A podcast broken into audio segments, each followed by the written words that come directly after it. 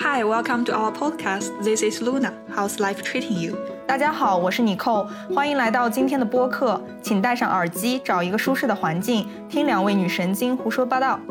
这里是 This Was Us，一档留学生和海外职场青年的个人成长谈话节目。本节目适合做饭、洗碗、练瑜伽、敷面膜，特别是不开心的时候听。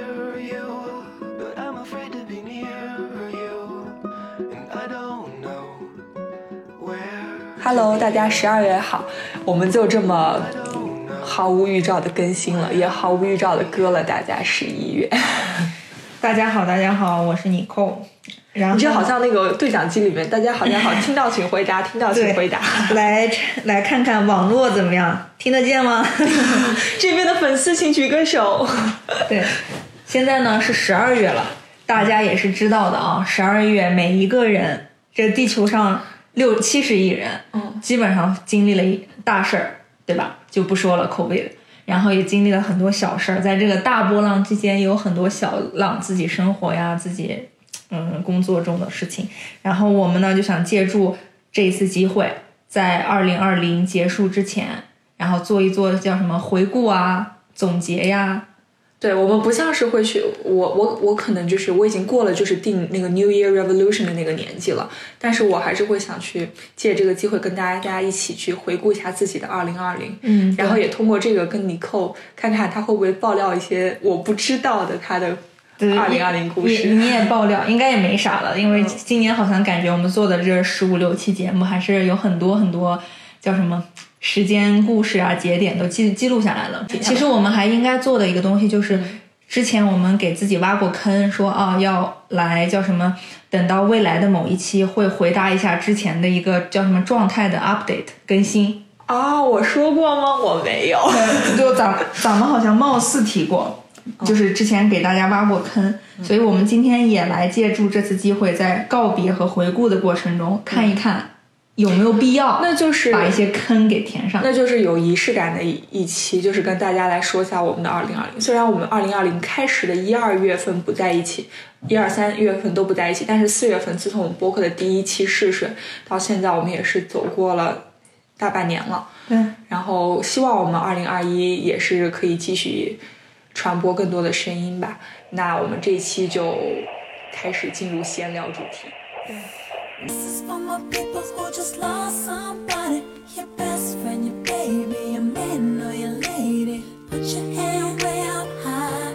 We won't ever say bye. 这期闲聊也有一个主题，就像我们说的，二零二零回顾告别。虽然二零二零就基本上是属于一个处在特殊的状态嘛，就不能去不用去公司了，对吧？然后基本上减少了和很多朋友社交的活动，然后也开始也有更多时间开始反思自己的自己是谁，自己在哪儿，自己要干嘛，以后要干嘛。真的哎，我发现我二零二零就是我开始不断去颠覆过去的那个自己，因为我开始发现我从想法再到行动上，我发现我去有很多人生的 update，对就包括我的世界观，可能也是在不断的形成和打磨的过程中。对，这个也是发现，这个可能是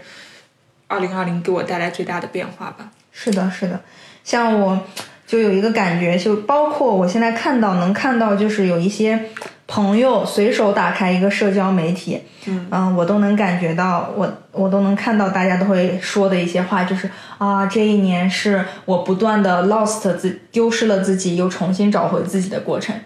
就有有一些人应该是说这个话的意思，就是应该就是因为生活的节奏被打乱了，然后他们就包括咱们吧，我们就是有更多的时间去重新思考人生啊，是之前肯定没有这么多时间思考。因为你其实其实我们把这个放到大整放到大整个的这个历史片段来看，就我们很少有机会处于历史的一个漩涡或者是一个那种洪流当中对重大的历史节点处。对像可能我们没有办法，可我这个话可能也说早了，就是我们没有处于战争年代，也没有处于一些什么重大的历史社会变革，但是一个疫情可能就真的会给我们的生活相当于经历了一场战争，一场一场无一硝烟的战争。然后同时还有很多的事情，那我们现在可以数倒着数吧，对吧？十一、月份美国大选，嗯哼，然后可能一个可能就是我们这一辈儿九零后，咱们到了这个时间点可以关注世界政治了，所以我们之前之前肯定八零后也追过什么小布什他们的选举，从但是奥巴马到去再再再往，再可能是之前特朗普川普当选的时候，一八年吧，对不对？可以一六年，一六嗯年。16年然后那个时候，可能我们还对于我来说，我可能还是年龄很小，才刚上大学。我才硕士，我也是才在读硕士，还处在象牙塔里，对，比较封闭。但是现在都属于九零后，应该大多部分还是都已经走出社会了。对，特别是今年美国大学有个疫情有那个，然后你又知道 Trump 对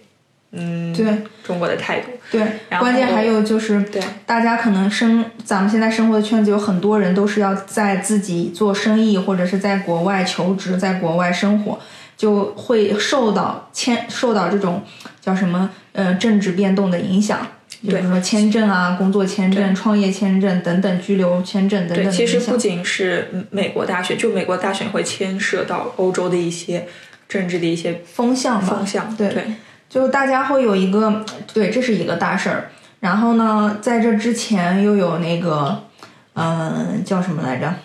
还有啥事儿？各个国家封城，对吧？英国，对，包括疫情期间可能，嗯、对，英国脱脱，呃对，在这种情况下，英国还要有一还要继续完成脱欧的整个 procedure，、对他们。在疫情下都显得没有那么重要了，但是他们现在也有一个 deal，就是说他们要脱欧以后要拿到什么样的，呃，拿到一个什么 deal。然后现在好像我没有再特别 follow 了，但应该按道理说 supposed to 应该是完全 cut 掉，他们拿着这个开心的 deal 就应该走。但现在欧盟整个应该还是没有同意所有的这些 term，还、哦还应该在纠缠中。但是在这个疫情情况下，英国就是过得更惨，就他们估计也尝到了自己想独立的恶果，就是他们，呃，内销肯定是没辙嘛，最近。然后他如果完全脱掉欧了以后，疫情之后他所有的什么产能又要往外输，估计也还够麻烦的。反正就是，包括那个突然想到最近还有就是中国和澳大利亚之间的那些，就是我们发现二零二零就是在本来就是疫情充满了。不确定性之后，又加了很多那些不可控量的那些因素，然后让我们会对二零二一更多的是一些，我我是有点 fear，对，就害怕，对，大家都害怕。但是可能更多的大家会想说，二零二一先把先把疫苗出拿到，大家都能就是能看到最起码的疫情先平复下来，大家不不，但是但我对疫苗其实更多的可能是就是那些那些需要的群体会嗯接种，但是我自己可能是其实我并不是害怕这个疫情本身了，我自己你看出门也是不戴口罩口罩的。我害怕的是，如果再这样耽搁下去，经济就要崩塌了。本来我现在还有的工作，我都害怕，因为进一步大家。嗯，各行各业的关门，各行各业受到影响，它是一个连连锁，反应，而且嗯没有办法独善其身对的对的就算你现在很有可能有着工作，但是可能是因为你的一个供应商或者是一个厂家哪一环断了，那可能就会影响，到就是这你的工作。对，就是这样子。所以说，我们我觉得疫苗它更大的一个作用，不是说让大家健康起来，或者让大家身体上安全起来，更多的是把这个社会不要坍塌掉，对对是对重启有信心，对，重启社会是社会稳定。Start of nothing, I had no chance to prepare, I couldn't see you coming. The start of nothing, ooh, I could hit you. 那我们也可以说说自己吧，咱们这段时间干了啥？李扣，你的那个 startup 进行的怎么样了？哦，我们这两天已经，呃，安卓之之前跟大家录那一期的时候说啊，我们已经开始呃发行了，就是那个测试版嘛。当时在安卓机上，然后我们是属于有点，我那天跟你说有点像是，呃，授权的内测，就是或者是授权的外测，就意思就是说我必须知道是哪哪些机器。在帮我们测哪几哪几部手机是谁，嗯注册这些人的信息，这些手机型号，然后再测，可有追踪的再测。然后现嗯、这这个星期我们现在终于在那个 App 也不是 App Store，就是在 App Apple Connect 上面，它有一个叫 Test Flight。然后这样一个应用有一点像是，就是所有的测试版本的 APP 都可以发到这个 Test Flight 上，就跟所有已经发行的 APP 放在那个 App Store 上是一个一个理论的。嗯，然后我们现在就是把我们的测试版已经发在 Test Flight 上，然后现在开始进行又一轮的授权，嗯、iPhone 版本的测试。嗯，还不错吧，就是这个疫情也让我感觉就是所有的事情都急不来，嗯，然后嗯，我们大家也是属于在用爱发电的过程中，没想到用爱发电的过程中也能让我们的呃那个叫什么 A P 程序开发公司内部发展嗯继续向前，还是不错的。就我们之前不是说还有五六个人加加我和另一个 co-founder 有五六个人，现在可能又要离开，因为呃经济啊个人的问题，我们没法付很多很多钱嘛，那有可能有一个会离开，但是还是有大多数的人还是愿意和我们一起继续做这个事儿。哎，就相当于我那个实习的老板，今天我跟他开会的时候，他还跟我说，问我想不想就是一月份的时候再再留在公司继续一起。当然，我也是那个 unpaid 的 intern，然后那个我还跟他说，嗯，还可以吧，反正因为我也没有属于就是立马开始我的 full time job，所以我应该也有时间，而且我也对教育行业感兴趣，所以他说很感谢二零二零遇到了我，特别是这个秋天，我们开始在那个平台一起工作。对，这是像这种老板我都能感同身受，就是有点是那种用爱发电，反正就是现现在能留下来的人，我们内心都是充满了感激的。嗯但是我们其实也深知，就是没钱嘛，但是又不能把这个话。说可以说的很直接，其实我们肯定是告诉大家，你的你们也，知道我们现在的状说面试的第。一个反应，老板就是说，哦，我们这个是 unpaid 的。对，也是没没钱，或者是我们会说，等我们拿到一些软软的投资 soft funding，、我们第一时间肯定是会先给你们补偿，这些都会说好。但是现在的情况大家都不稳定，都说不准了。嗯，然后对，这是一个事情。然后第二个就是我上次上一期说卖房，嗯，然后最近就是我真是给自己没事儿找事儿啊，就是所有人都是说啊，现在卖房可能不是风险，现在卖房是挑战，是 challenge，试对，是一个挑战。然后我当时说啊，那就挑战一下试试嘛，那就试水嘛，所以就雇了一个所谓金牌销售，金牌叫中介，但是。唉，金牌中介在市场冷淡的情况下也也没辙，因为我是想试水的那一呃那两个月的时候，就前两个月市场是很好的。市场超级好，那个时候，呃，其实跟疫情的那个是成正相关的。对那个时候疫情在瑞典还是有下降趋势，而且关键是控制得很好而且关键是有意思的是，瑞典的疫情在夏天之后的那几个月完全一片大好。对就是甚至连当时德国、瑞士和西班牙又开始新一轮、第二轮的时候，瑞士还丝毫呃，瑞典还丝毫没有反应。当时，对所以整个房价是水涨船高，尤其是那种大家可能也没有觉得哦会感染会什么的，所以出去看房这种事情。但是我，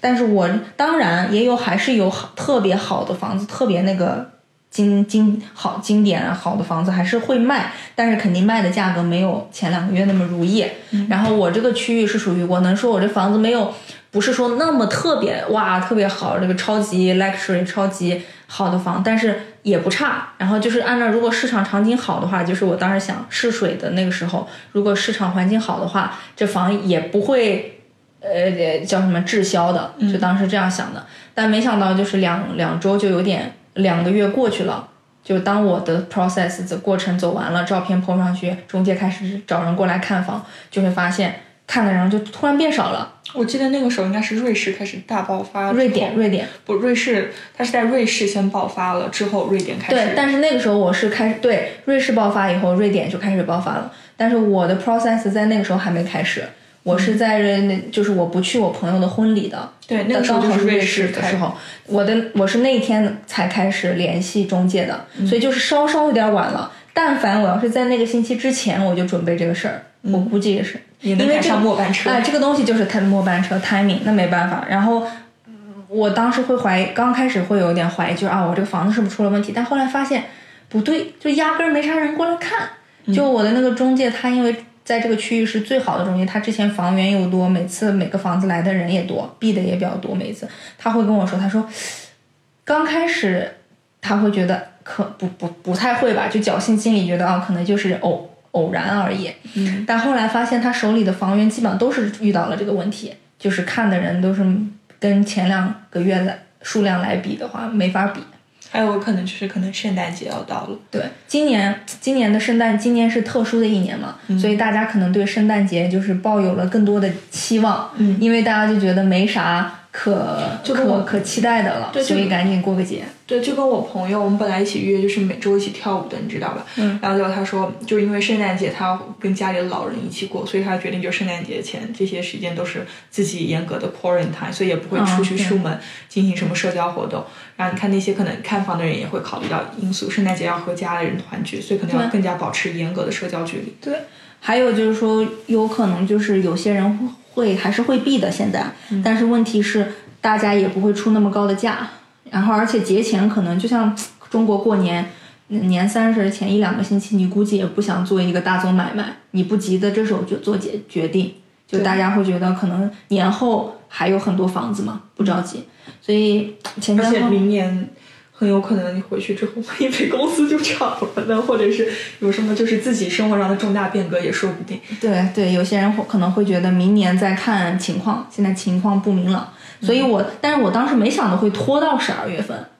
我拖到这十二月份，也主要是因为我的中介和 bank 的这两个人都得口味的了，对，然后他们拖了你的后腿。对，但没办法，他们俩就是那两个星期，就是我开始 process，如果那天当天就可以马上收拾了，然后第二天、第三天开始照相也好，但是这俩人一个是对不起，我正在康复中。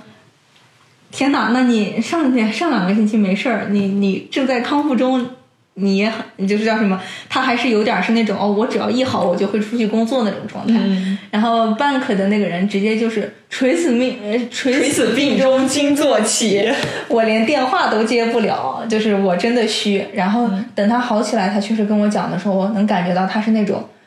一个二十五岁的铁汉。嗯，然后他会说：“天呐，我活着真好，就是就是啊 back to life，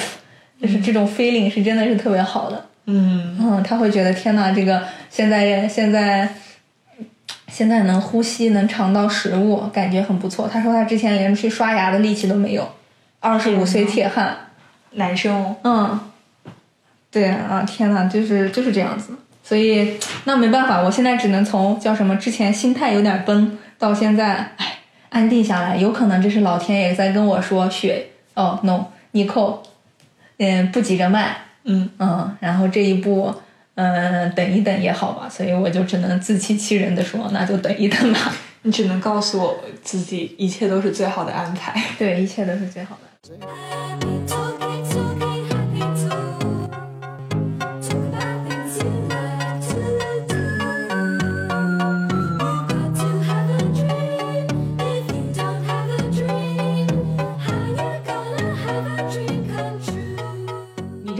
一年都在家，然后这一个学期现在也基本上也快在家结束了。然后你明年有啥打算？下一个最后一个学期了是吗？我们不是总结吗？哦，我们不展望，那就来先总先回顾一下呗。对，那说了我这个创业卖房这两个生意上的事儿，那你这个学习上有啥事儿呢？有什么有什么叫什么 这一年是的心得？我这一年的心得吧，可能就是我真正就是，嗯，这么说，就是我可能也之前在播客里面提到，其实我我是，嗯，可以接受我现在的专业和我现在的生活状态，但是我这个不是我最想要的状态，嗯所以我一直就在考虑着去转行，因为我之前就是暑假的时候就开始学那个前端，想去转行。今天两个人问我你要不要继续读博，我跟他说我很有可能我会重新读一个本科或者硕士，我应该都不会去考虑读博，因为我想去挑战一个不一样的生活，所以可能是这学期我已经相当于上完了我硕士的最就是最最后的两门课了。嗯我明年开始就是开始考虑我的毕业论文了。然后这学期课可能还算是我整个硕士生涯中最有趣的两门课吧，因为是做数据分析、做 statistics 的，还有一个是做那个 corpus，是做语料库的。然后，嗯，嗯，但你也是现在开始找一些实，除了上课以外，你也是在疯狂的兼职和实习对，中对。就包括我，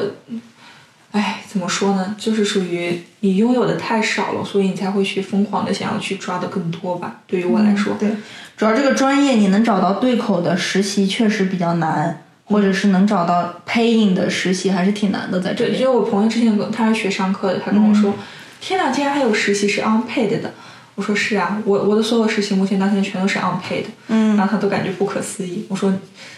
他可能是真的是那那叫那句话叫什么？就是何不食肉糜？对，而且你不仅要实习，做一些就是找工作的准备，你还想自己挣点钱，所以你还要兼职，所以真的很对忙。对，包括我，其实我现在兼职，我倒真的不是为了赚钱。嗯我现在兼职最大的可能性就是他把它当做我的是 Plan B，嗯，对，就是那个它可能不是一个特别对口的工作，但是有可能它能给你提供工签的支持，或者是其他方面的支持，就 Plan B 吧。对，这就是嗯拿钱做人事。唉也挺好的，因为现在只要是能多一条路吧，总会总会有点更更有希望吧。对，因为毕竟现在回国找工作的话也挺难找的，你要是不人不在国内，你没法春招秋招这些的。对我今天发现就，哎，特别是你想国在国内进大厂累死累活，但那不是我想要的生活。嗯然后，所以我今年也没有准备任何的秋招，嗯就是完全跟国内脱节。然后我心里想的是破釜沉舟，实在大不了等到我明后年回国的时候，嗯重新再以应届身份去在国内找工作。嗯我也不差这一一两年，家里也能养活我，我也能养活我自己。对，然后，然后让蛮让我感动的是，嗯，今年工作上的话，可能是我发现，嗯，在这边找工作，可能如果你是一个理工科的话，可能你你考虑的会比较少，但对于我这种文科生或者是背景的话，可能就是有贵人相助，可能会嗯，是获益会更明显一些。都一样，其实都需要点 refer，可能工科稍微稍微简单一点，稍微就是不许没有那么太依赖于推荐，但是嗯也是需要的，在在哪在这边找工作都还是需要推荐，还是需要的。对，因为我不是说暑假我在学前端的时候被人职场 PUA 嘛，嗯就是那个，你 你知道的。嗯然后后来的话，我发现我现在就是遇到真正的就是大牛大佬之后，真的是，哎，哪有那么多人情世故或者什么，就真的是会愿意去真心的去帮助你。嗯，所以我我很感激，就是现在愿意帮我提供帮助、帮我去 refer 的这些朋友们。对，哎，就明年希望会更好吧，但是谁知道呢？对，哎，你这一年跟就是国内的朋友就是交流的多吗？对，这一年其实发现，其实跟国内的朋友交流还挺多的，就跟以比以前的节节奏还更频繁了。我觉得，尤其是一些老朋友。你呢？跟国内的朋友，可能因为本身就存在一个时差问题，还有一个就是，就我国内朋友，就是大家自己都也在忙自己的事情，你不可能像我跟你一样，嗯就是直接抽个整段时间开始坐在家里，什么都不干，一起做做饭，吃吃吃饭，然后聊聊博客。然后我跟我朋友更相当于是，我朋友圈点赞，知道他过得还不错，对 然后如果有有一些，就你会心里想着他们，但是你很有可能不知道如何去开口的跟他们说一声，哎，你最近过得好吗？你期待人家跟你说什么呢？难道是告诉你我最近过得很不好，我遭遇了什么什么什么什么什么，嗯或者是跟别人说，哎，我最近过得可好了，然后我就就可能是其实今年还跟不少人，尤其是我跟我的那个发小啊这些，反反而更是更就是关系很很很认识很久的这些朋友，包括大学室友啊，有一些，还有嗯一些朋友吧啊，国内的还是联联络的，就是很正常，可以说还是挺正常，甚至比以前稍微更频繁一点点。嗯阶，但也分阶段性的，并不是说啊 regular 的、定期的，每个星期、每周都不是的，嗯但也分阶段，也是会有联系的。嗯，特别是我疫情刚开始的时候，可能那段时间跟朋友联系的更频繁一些，嗯有点嗯，就是互相支持吧。然后我我我现在这个月跟我老板联系的可能会比较更频繁一些，我们经常晚上开个 Zoom，在一起做事，对，然后有的时候会聊聊感情。你你老板给你给钱吗？给的，嗯，那挺好的。老板好，嗯，老板好，老板你要听到的话，我在这里给你五颗星。嗯我老板真的是嗯情商很高的。嗯，那不错。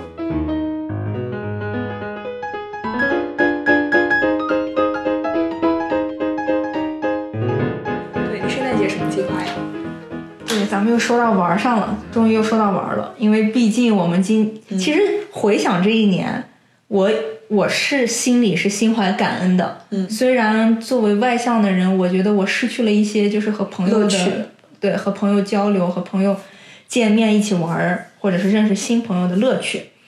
但是还是有很多机会，就是也不是很多机会，还是在创造机会和一些朋友见面的。就比如说圣诞节和那个嗯之前我们夏天一起那个那个红哥嘛，嗯红哥这就算 nickname 了，就是和红哥还有几个朋友一起自驾那帮朋友，嗯，然后我们打算嗯一起租一个那个已经租好了一个呃那小别墅，嗯嗯，在乡间小别墅，我们夏天。嗯，那个叫什么？自驾完之后，不是已经在夏天我们叫一个 farmhouse 嘛，农场住过了。然后现在我们是在租了一个相当于冬季小别墅，嗯然后我们打算在圣诞节的过着，在那一起过一下吧，大家。嗯就算是那个我们现在的群名儿就叫呃外出务工无无法返乡人员，嗯，圣诞聚会，嗯，好长的群名啊。好长的群名，对，对，我以为你们是是，我以为哦，New Year 也有计划对吧？嗯，New Year 也有计划，和大人哥一起对嗯，吧？和大人哥还有那个就是呃 New Year 的计划，就会和我这边外国朋友有有一帮朋友，嗯，一一起。啊，这这一趟里这一趟新年之旅也是狗血很多的。我现在其实百分之八十确定，应该有可能还是会，就是这个这个计划还是会只保持的。嗯但是还有百分之二十的可能，这个计划有可能还是会被流产，就因为这里面有很多，哎，你懂的，大家好像在家里，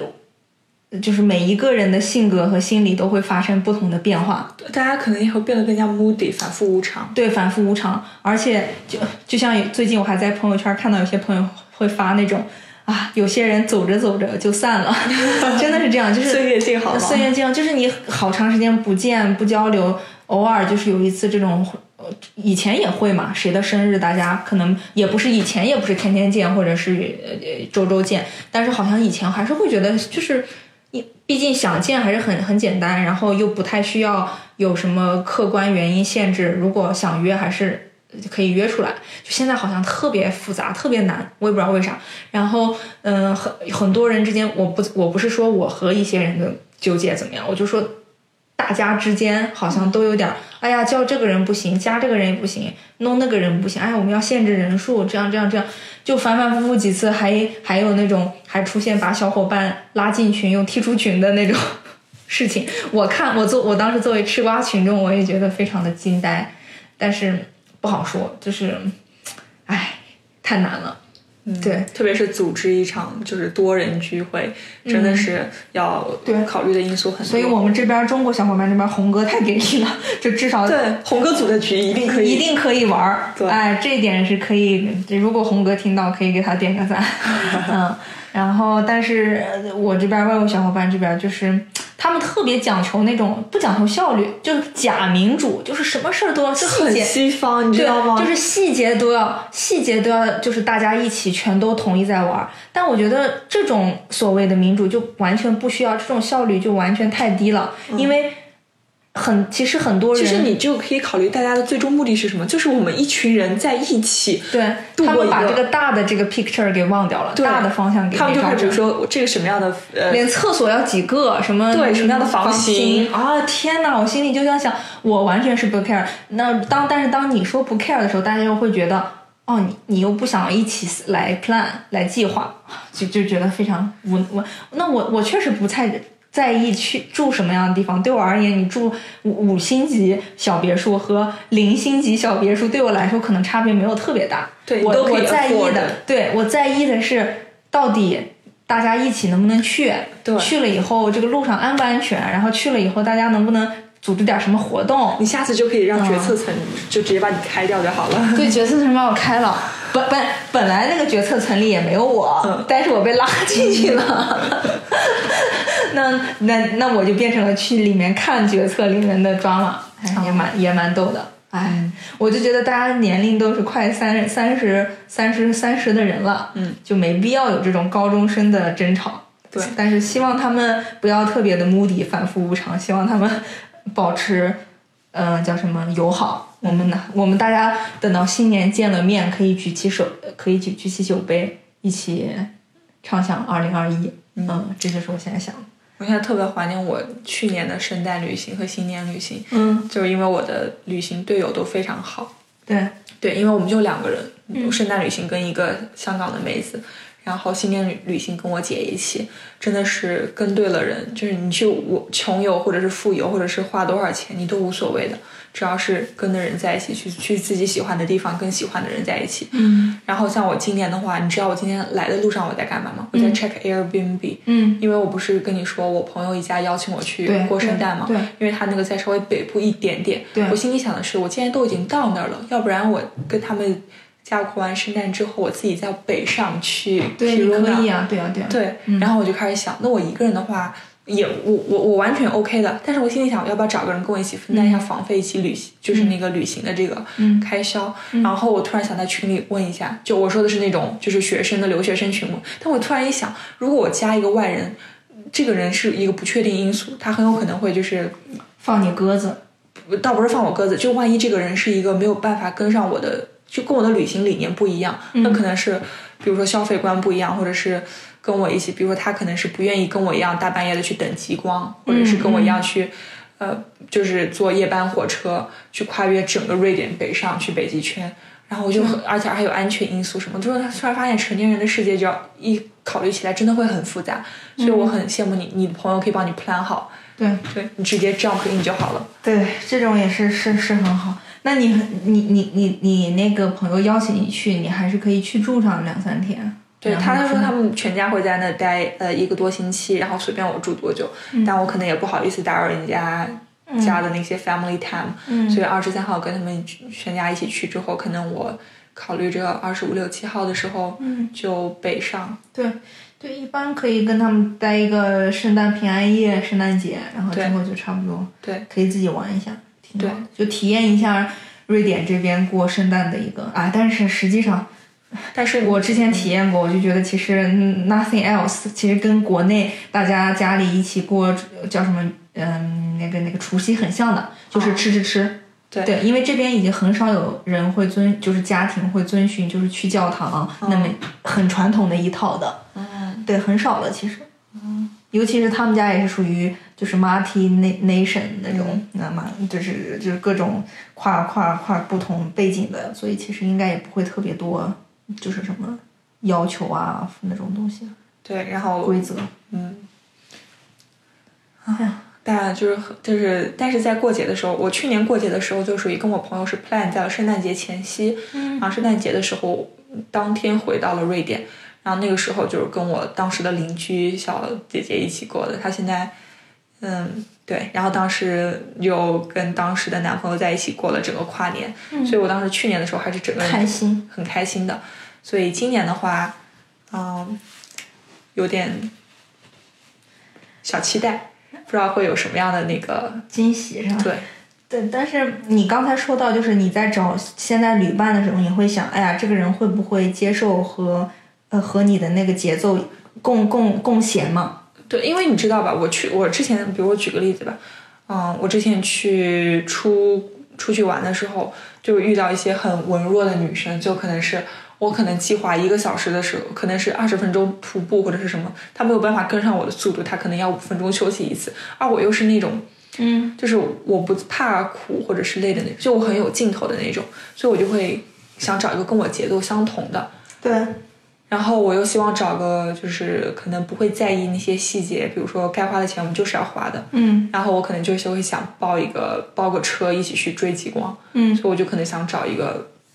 对，你说现在就是这样，这种玩耍的旅行，咱们而且对伴侣的要求都这么大。你说人生的伴侣要求这个就是我刚才一直想问的，就是哎，我还我还想再插一句，嗯。就是，呃，嗯，就是还有一个就是我后来想好没有在群里喊人的原因，就是我突然想看极光其实是一个蛮 romantic，或者是就是还是很嗯那个的。我我可能想就是也不是想随便找一个人大家就一起去对看，所以很有可能就是跟你卖房子一样，可能我现在就没有去合适的机会去看极光无所谓，但是是因为我还没有找到合适的人，嗯一起一去起。对，所以我就是从刚才我就想问，就是我的感觉就是说，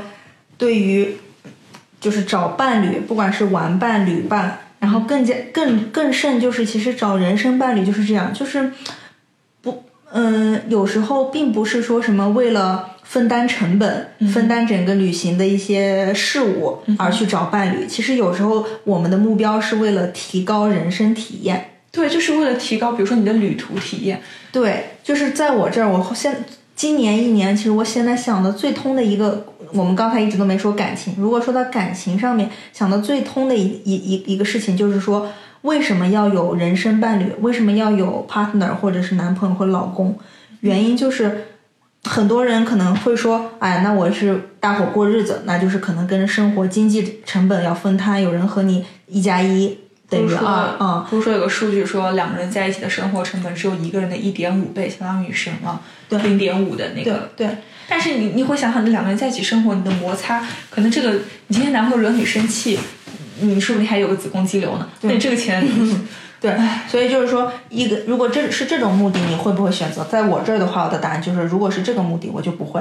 第二种就是说，两个人在一块儿是为了下一代，就是生孩子，或者是呃组建一个家庭以后，然后把基因传续下去。但是在我这儿，人类繁衍的目标不需要我一个人。对，所所以说在在我这儿，我也也好像并不是我的愿景里的一个，它有可能是一个呃 supplementary，就是附附属条件，就是有一个呃孩子或者什么，但是不一定是必要条件，所以我觉得也是不。那我的目的到底主要目的是啥？我我其实同意第三种说法，就是说是为了提高人生体验的。如果我有一个伴侣，呃，或者是人生伴侣、老公、男朋友，我们加在一起，人生体验是增加的。一加一是大于二的。对，是那种体验感上是这个 level 上是增加的，那我是愿意的。就是这这也是我为什么要找，或者是为什么要跟一个人在一起的主要原因。对对，这是我今年想想清楚的一个事儿。嗯嗯，因为钱上其实，唉，在这种大环境不好的情况下，有可能是会 compr 就是妥协一下啊，那可能两个人在一块儿省吃啊什么的。对但是如果当我可以不选，不可可以没有这个限制的话，我我绝对不会选这个事情。特别是那可能是真的是，呃，那是几十年前两个人就是经济条件不好的时候，可能需要两个人搭伙过日子，可能需要两个人一起繁衍一个后代去照顾你们。对物质贫乏的时候物质贫乏的时候，嗯但是现在完全不需要了呀。对而且你现在在一起真的是你都。如果你天天你找一个天天气你的男朋友或者女朋友，让你天天那么不开心，处于一个悲伤的状态，或者是伤心、难过、生气的状态，何必要给自己找不开心受呢？对，exactly，是的，对啊，所以，所以二零二零就是让我知道我要珍惜身边的家人，我要就是多陪伴父母或者是我的长辈，然后跟家人可能会有更好的表达爱意，对让他们知道我爱他们。但是另外一个就是你的人生伴侣，就是你你的那个 partner，不论男女，他应该也是属于可以独立于你，但是和你在一起的时候又可以一加一大于二的。对，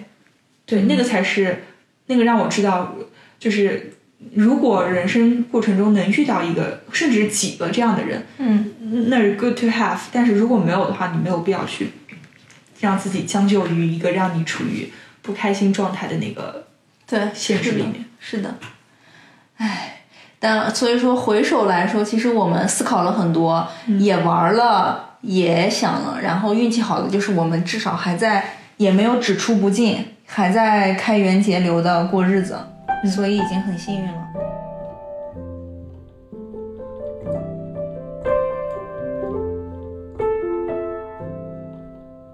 其实我从来欧洲的，就是呃来欧洲的第一年，我就是有时候会就记一些，比如说我在外面玩的时候的一些散文游记，就有点像随笔。然后今年，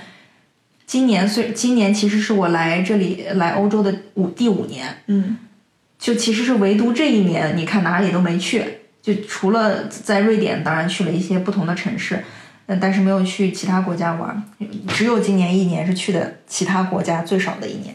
然后，但是呢，我还是写了很多的笔记啊什么的。然后是因为你有更多的时间时间去思考，叫什么云旅行，就是呃跟着大脑，或者是跟着回忆，或者是在那个这就是室内省内玩的时候的一些感悟，呃和以前的感悟，还有一些那种时空时空旅行的那种时碰撞感，嗯嗯所以我把它写下来。嗯，到时候 link 也可以放在我们这一期的下面吧。我把它 PO 在了豆瓣假上。私货。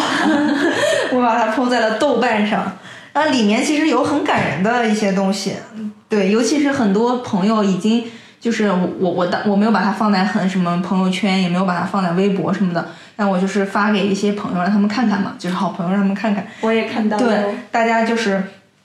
大家会读完以后，可能最后一段就还比较感人的。嗯嗯，我其实当时读完最后一块也很感人感人，就是其实是写给一个就是最近大人哥大人哥，我们这期就是节目里经常说到这个人，就是一个我总觉得其实现在如果要之前挖过坑吧，和大人哥怎么样了？好像、我这可以回一回我的之前自己挖的坑，就我大人哥也没咋样，那一次就大概四五个月以前。发生的就是也没发生什么事儿吧，应该就是成年人之间突然可能不能将就了，大家对于事情的那个叫什么理解啊，对于事情的看法可能不同了，就开始有一些叫什么，fiction。fiction，然后就可能有些不是 fiction，就是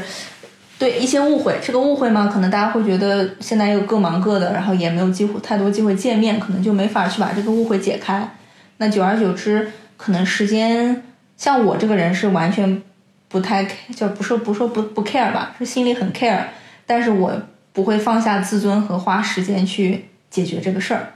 我可能闲下来会想这个事儿，但是我完全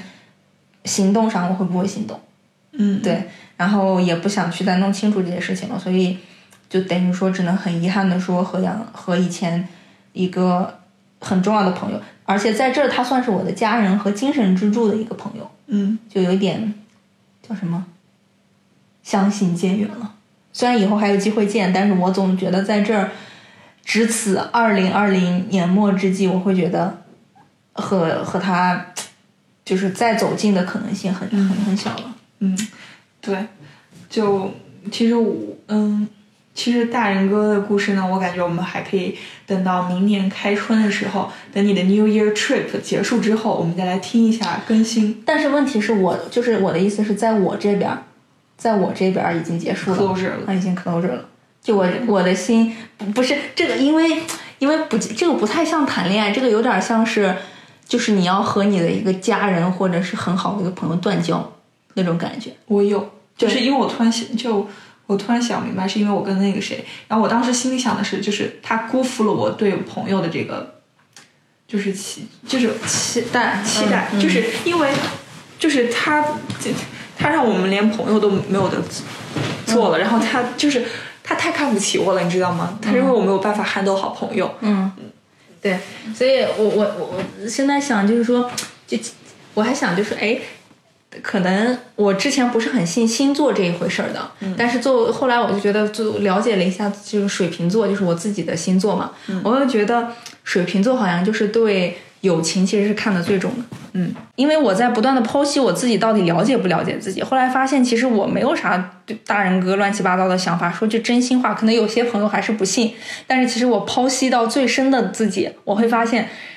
让我最难以释怀的是他确实没没有看得起我们这段友曾情曾经的就是友情，在一起的那些时光，对对对，因为这个友情特别重要，我就觉得呃像像我朋友，就是有一就是我发小，他知道这个，他以为之前这个人只是就是在这边认识的一个老同事，然后后来只是一些，但其实他会发现，确实很重要的一些人生节点的时候，这个人全部都是。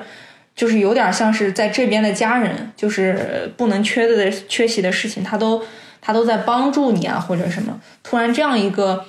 而且你也在帮助他，这样一个朋友，他突然他真的能说断就断了，对他就所以我就感觉男生真的是。对，所以说那没办法，这可能呃肯定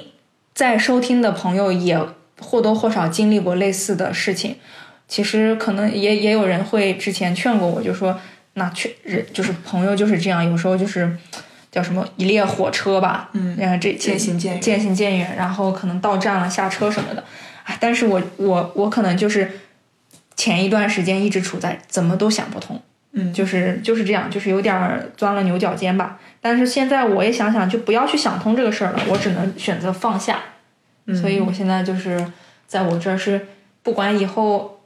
那边他那边的态度和会不会告诉我究竟发生了什么原事情的原原委是啥，但我这边就已经选择就是不 care 了。不不要听了，就是放下吧，自自己过好自己的生活就好了。对，也没有太多期待了。我挖的坑呢是，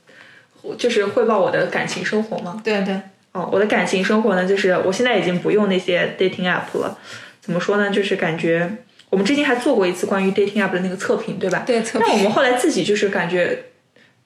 反正也不是说那个 app 不好吧，反正是对于我们来，可能至少是对于我来说就不适用了。我不想浪费时间在这些，包括我现在这周甚至把我的微信都给就是藏在了那个文件夹里面的最后一页，就很难翻。嗯，就我希望自己少上微信，除了工作上的那些，我不想用微信。对不不管是你说你这你你你不用这个约会软件，也也也会把隐藏社交这个微信这种，像我我都把我的那个叫什么 in Instagram ins 的那个呃账号暂停删除了，暂时删除了。temporarily deleted。对，就是觉得好像，因为其实我呃微信的话，我把它更多的看作是一个发信息找人的一个渠道，然后 WhatsApp 也是这样。呃 Messenger 其实也是这样，因为呃脸脸书、Facebook 我只我基本不刷，我只拥有 Messenger，有一些朋友还在上面会，就是会联系，但是我剩下的就是花花就是时间在社交媒体上更最多的就是那个 ins Instagram，嗯，然后我就会发现你是会发 story 吗？还是？我是会发 story，也是会发一些 post，的而且是更，而且是我会特别容易经常刷一刷来 follow，就是我就害怕 miss out 错过点啥，就是我总会上去刷一刷，然后我会感觉特别不好，然后会看到，哎呀，这大家这个人在干这个那，就是而且 ins 上的图片都很好看呀，好像感觉每个人的生活都很美好那种感觉。嗯、我不是说有焦虑啥的，我就是觉得有点太，我发太假了吗？不不是太假了，就是有点感觉是，哎，我发了要给谁看？好像我也没有这种太多的 motivation 了。别人发的东西我想看，但是我要是因为想看，但是总总去刷，也不是我的那个本意，对吧？对，嗯，就就就我我就开始先把我的账号停停，我会我用一个星期来感受一下，我离开离开 ins 我会是什么样子。我觉得应该会就是更加呃清醒冷静，嗯，也是对社交媒媒体这样纯粹的线上的这种交流是有点让我累了这一年。对就我现在已经回到了单纯的就手机短信，对就是打电话，对包括你扣现在 可能对，我更喜欢打电话，或者就是就是就是那个微微车上拨电话，有有事情说一下，嗯，或者是闲聊也会电，就是直接说，就是就是你通。就就我会觉得啊，ins 上我发一个 story，或者是看一个朋友发 story，我宁愿是赶紧约一下，哎，你有没有时间？我们打打电话聊聊，或者是我宁愿赶紧看到了约一下，你有没有时间？我们约个咖啡。就是我很累的，我我会觉得非常累，就是你我就会觉得哇，我们大家什么时候就变成了，什么时候变成了我只看你的 story，你只看我 story 来了解彼此的近况，而不是来问声好呢？嗯，因为里面大多部分 ins 上加的大多部分朋友还算是很亲密的朋友才去加的，否则都是 private 账账户的话不会再加了。对，对，所以我就就我说句很嗯。让你意外，其实我嗯在国内生活了二十多年，但是我我不玩微博，就我微博玩的没有那么熟，就我微博可能只是查找一些资料的时候会用一下微博，嗯，所以可能我们的听众朋友们，如果你想 follow 我们的话，可能 挺难 follow 的，挺难 follow 挺难的，对，然后现在 ins 上也不咋用了，原因是我们俩现在已经应该是找到了灵魂，呃，下上上一个再上一个 dimension 对维度。所以朋友们，如果你们要是想跟我们交流的话，欢迎你们喜马拉雅或者是其他地方评论给我们。对，但是我们还是有社交媒体账号的，你要是留言或者是去那里私信我们，我们估计可能也是会看的。对，你肯定会看的，就是哎，不要把我们搞得好像很受欢迎。对，其实没有人找我们两个。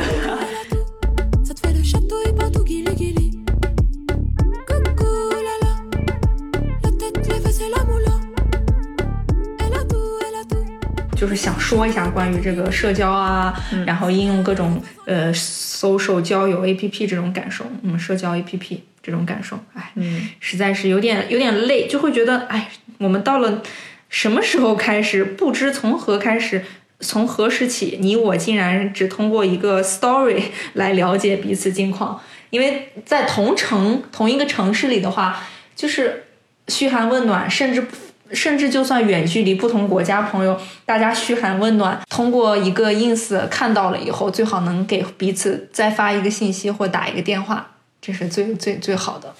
哎，否则的话真的会就失去朋友的感觉，也是蛮。当然我们要认，当然我们要承认并且接受，有一些朋友确实会慢慢的失去，但是有一些人总归是你想留在生命里的人吧。请请好好维维维持那些你想把他留在生命中的人。对，如果就是我生日的时候，不还剪了一个小视频吗？嗯就是很粗糙的那种小视频。但是我后来想了一下，就是那种可能我二零二零的上半年就是 time flies, stories stay, stories stay，就是那些时间飞逝，但是留下来的都是那些故事和那些美好的经历。但是那些经历，如果你不去，呃，就是你不去记录，或者是你不去以某种方式去保存，嗯，那记忆它就是会去消失的。故事你不去说，那这个故事就是没有人会知道。对，所以所以我们就在这儿讲一讲，而且今今今这今天这一期叫什么年终特辑吧，我们待会儿就讲，就会时间有点略长，因为我们俩现在已经开始什么涂涂指甲油什么的，对，所以你不知道 大家不要介意。对你不知道这个两个主播可能边跟你聊播客的时候边在做什么事情，像我们两个嗯刚刚就是边聊边在做美甲。对的，对，刚刚说到故事的话，其实我想，我我就说你，我特别同意你说的，就是你不去诉说、不去记录的话，这个故事就会忘掉。嗯，所以就像之前我们讲过一期，就是那个旅行的那一期，嗯，其实我就会跟当时我就好像说过，我说哎呀，有一些故事好像现在讲出来，因为没有记录。没有足够的素材把它记录下来，我现在再这样讲，好像感觉会很干、很平淡。对，特别是就是这是为什么我之前就是我会我那个不叫 vlog 吧，我就单纯的是属于把那些美好的照片或者是小短片，就是用在视频的形式储存下来，这是我自己再去看的时候是一个更生动的一个对回忆。嗯，我喜欢 podcast 的形式，就是因为它是通过语言诉说的形式，语还但是归根到底，它还是通过语言的形式。我特别喜欢用语言的形式来表达情感和诉说一些事情，所以我也是喜欢记用用文字。文字语言，所以我用就反正这个现在小一万字吧，我现在在浏览一下我的这些段落，我发现就我记录的那些段落并不长，但是我会把我最感性的那一幕，或者是把我的那个感情的那细腻的那一幕记录下来。比如说，我当时写了一个大家夏天在农场工作时候的感觉，那我其实就是因为一个一个意向，就是说这个这个这个 WiFi 意向，就是说 WiFi 当时在农农场的时候，它就限流很严重嘛，嗯，然后我就会想到，哎呀，谁会想到二零二零年大家对 WiFi 的依赖如此之大，然后。口味的之后，就是全世界会有多少公司会遣散员工回家？这个遣散是加引号的，就是会回家工作。到时候那种真正的实体办公环境会会遭到什么样的改变呢？呃，至少我现在公司已经通知，他们已经把永久在家办公作为一个选项了，嗯，而呃反而是永久在办公室办公不会是选项，就是有把这个选项排除了，所以以后就会灵活制，嗯，工作模式。外加永久在家选项，对，这这对于这种你扣这种就是属于，呃，上班在另外一个城市，通勤需要一两个小时的人来说，还是很太幸幸福了。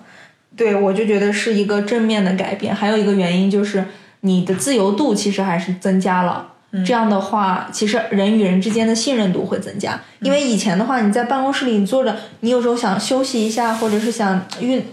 走动灵活一下，你会有那种感觉是啊，我这时候有点在偷工减料。实际上不是，那是你需要的。而且你的自由度，呃，你有时候可能就会吃饭午饭之间，你可能去忙一个事情，去取一个信，去干个啥，你你你之前就会有负罪感，但是现在你会知道，我相信我自己，领导也相信我，我会把我所有的工作时间，反正在我在家办公的这个这这一大串时间里把这个完成，嗯嗯，然后这个我觉得是，而且你可以有更多的时间和，如果你有家人或者什么，你会有在不同的时间段，你和他们有一种不同的交交集，对，嗯，是很好的。但我真的很怀念我们的课堂。你怀念课堂？对，哎，你就相当于你在大城市里面住久了，你会怀念乡间的那种鸡犬相闻啊。对，那是的，所以我就说灵活制的比较好，就是不要说呃永久办公是必须的，而应该说是个选项，同时可以和灵活的和结合那个去办公室办公，嗯对这灵灵活结合是比较好的。对，还记得我们就刚留学在考托福的时候，托福的作文就是说啊，你支持在家办公吗？还是去办公室办公？就是那种作文的时候都会问你这些话题。嗯，然后没想到真的有一天真的是，我当时还在当时想，就什么时候公司会让你就是在家办公，除非是那些 creative 的，就哦对，当时我都没有想过在家办公竟然能成为二零二零年的常态。我也没真的没能想过。然后我们可能就像我在我这个小记里面写的，我们可能是所谓的百分之一还是百分之五，还暂时没有受到颠覆，没有失去做人的权利，没有失去尊严和生命。但我感觉自己像是蝼蚁，在啃噬着社会这棵树残存的树干，匍匐在这个地方，沦陷只是时间问题。我感觉我当时写的这句话非常的，非常的那个有深度和张力。嗯，但哎，要不然尼寇，你选一段给给我和听众朋友们都读一读，然后让就是感兴趣的朋友之后去点一下。好的，，这一段是写在就是因为我把这个我的这个时呃小就是等于说时空穿梭旅行吧，然后是写成一个散文游记那种感觉，所以我都会标上是哪一年在某个地方。这刚才的这一段是二零二零在斯德哥尔摩写的，我说这一段的那个小标题就是叫 COVID nineteen，就是新冠嘛，嗯哼，记录上一段旅行的时候，谁曾想过，二零二零年八月十二日，全世界因为一场瘟疫的泛滥，已有超过五十人、五十万人死亡，上百万人受到感染。尽管我还是很幸运，能继续享受生活，通过前沿数字技术在家办公，但我经历了漫长的自我隔离。曾经和朋友、家人共度的时空旅行，变成了如如今一个人在宇宙中的游荡。这个世界已经变了，变得面目全非。我应该是那所谓的百分之一，还没有受到颠覆，没有失去做人的权利，还没有失去尊严和生命。但我时常感觉自己像是蝼蚁，正在啃噬着社会这根残存的树干。我匍匐在这个地方，沦陷只是时间问题。托马斯曼在批判现实主义小说哦，这本书其实是我很喜欢的一本，叫《魔山》。魔山，他写的是批判资本主义，其实就是现在，其实我们是时候要批判资本主义。中写过资本主义受益人们在达沃斯疗养院中特别扭扭捏的病态，狼吞虎咽的丑态，就有点像是我们现在就是富人更富，穷人就更穷。然后富人们在这个社会崩塌之前，就还在狼吞虎咽，就在吃吃最后最后的晚餐那种感觉。然后，但是又矫矫那叫什么？嗯，矫揉造作，嗯矫揉造，矫揉造作，娇柔并作。哎，不是，这个词叫什么？鸟鸟柔叫作，哎，操，这等一下，扭捏造作什么的，哎，这这个这个地方要要要要要那个 cut 啊。OK，我我就说是吃最后的晚餐那种样子，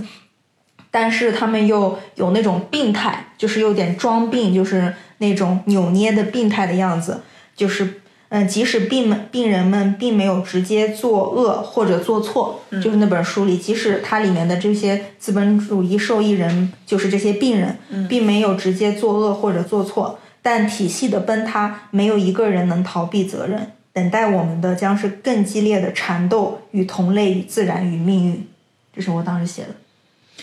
这件事情，听众朋友们告诉我们什么？这件事情告诉我们，一个人在家可以迸发出很多创作灵感呀，这就是下一个作家，那个 literally 的那个作家的诞生。对对对，坐在家里作家。然后我其实这一段是比较那个，就是我我写的时候会根据时间和当时的心态，就写的这个就是整个基调是不同的。刚才的那个就有点是那种叫什么，就像你刚才形容的，嗯，就是有一点深刻，嗯和强烈，特别的激烈。但我其实也写过，哦，可以分享一下今年的高光。最后结尾，我俩可以说一下我们俩今年的高光时刻。就是高光指的是自己心里最最开心的时刻。那我不想分享，我分享你扣肯定要讲我。我们不讲你，你讲呀，不讲，我不会说你的。我给你讲一下我的高光时刻，我也写，我也写了这里。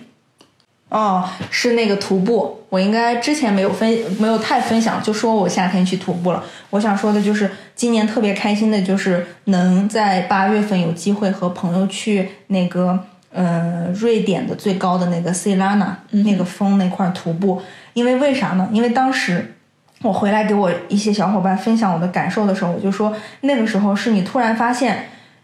疫情前半程，因为你一直担心你身体是不是能 hold 得住这个病毒，一边又担心自己的嗯头脑会不会疯掉，在家待的，你心里其实是非常的对自己的身体和对物理环境特别不自信的，嗯，就没有那种感觉我能有掌控感。但是我当时去嗯去 hiking 去徒步以后，我会发现那种三天四夜在在完全那个嗯。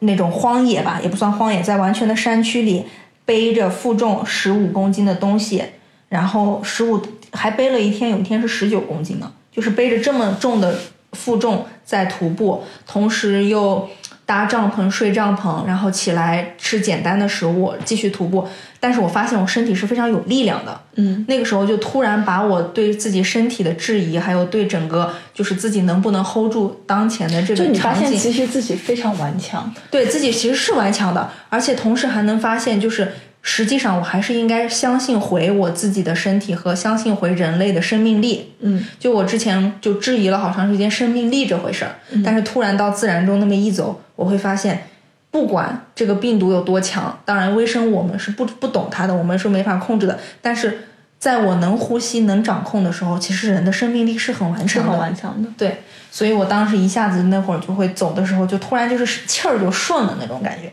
嗯。所以我当时写的就是有一个来自自然的力量。来自自然的力量，所以就人真的有机会应该是出去在自然中走一走。这个就是二零二零年的 Aura 徒步，我说这是北极圈徒步，我说我和哎呀这个就不读了吧，嗯，好的，没关系，我们链接放在这儿，感兴趣的朋友去我们的 introduction 部分去看好了。对，那你最开心的是？最开心的时候是，呃，过年前，啊、就是一月份的时候，一月底的时候，我姐姐来看我，然后那个时候就是世界一片祥和，没有任何疫情的，也不算是就就是属于处于疫情，就是暴风雨来临前夕吧，那种世界就是就我完成了我一个少少女心的一个旅程，因为有家人的陪伴，然后有爱情，然后有友情，还有家人，就是那个时候感觉世界是一片美好。嗯但是我没有，就是没想到回到瑞典之后，送我姐姐去机场开始，就任何一切都是朝着我嗯意想不到的方向发展了，然后就到了今天这一步。嗯所以我感觉有句话想送给你，送给大家：当你还有机会去拥抱别人的时候，请尽情的拥抱；当你还有机会去和他一起共进一支舞的时候，请勇敢的一起跳舞。嗯，尤其是今年都永远不知道下一次是什么时候，再一转眼，这个人还会不会在我们这个世界？嗯，好伤感啊。Anyway 吧，希望我们的总结能给大家一些，嗯，也不能说给大家启发吧，反正谢谢你们能听到我们说到这儿。如果你真的能听到这儿，你也真的是我们的 铁粉 铁粉了。对对不能说粉丝，只是我们的听众而已，我们可能一个粉丝都没有。嗯对对对，我们说我们的呃，只能说我们的忠实听众，也不是忠实，就就就听众吧。就听众。Anyway，嗯，二零二零可能很多是不在我们意料之中的，很多事情可能也都是不是我们想要的，但是我们还是走了过来。希望二零二一的时候，我们有继续前行的动力，力量吧。对，是的。So，谢谢大家的收听。对，也感谢这一年来大家对我们播客的支持。对，感谢我周我们周围每一位朋友，然后感如果我们没有去经常的跟你私信你，或者是跟你郑重的说谢谢你，那可能